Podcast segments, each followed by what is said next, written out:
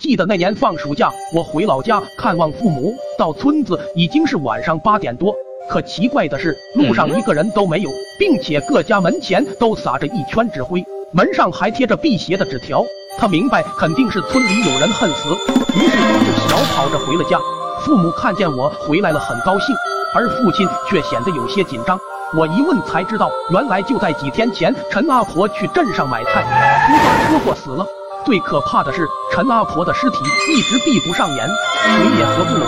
找来大师一看，才知道陈阿婆阳寿未尽，突然恨死，心中的怨气出不来。所以陈家人就按照传统找人抬阴棺。父母再三叮嘱我晚上不要出门。当晚我做了个梦，梦见自己独自在村里游荡，那些熟悉的小胡同就像迷宫一样，怎么也走不出去。第二天我找小伙伴疯玩到晚上九点多才离开。走在回村的路上，还是一个人都没有，这才想起陈家抬阴棺的事。突然我听到身后传来一阵诡异的动静，回头一看。只见四个打扮诡异的男人正抬着一口棺材向他走来，那是一副纸扎的棺材。他这才知道自己遇上陈家抬阴棺的人了。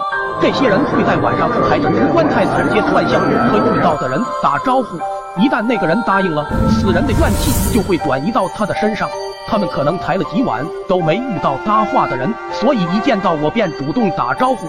从小就在村里长大的，我知道规矩，不管他们说什么，我都不能回应。那些人就一直问，就在我感觉喉咙发痒，快忍不住想说话时，从他身后突然冲出来一个年轻人，拿着单反相机，对着抬阴棺的人一阵猛拍。年轻人看起来像是外地的游客。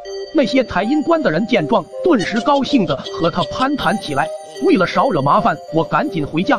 第二天早晨起床时，他突然感觉头嗡嗡作响，迷迷糊糊出了卧室。听到父母一边吃早饭一边谈论着一起车祸，说有个来村子旅游的年轻人，早上从小旅馆退房，刚走出门，一辆大卡车开过来，突然失控，直直的就朝他冲了过去。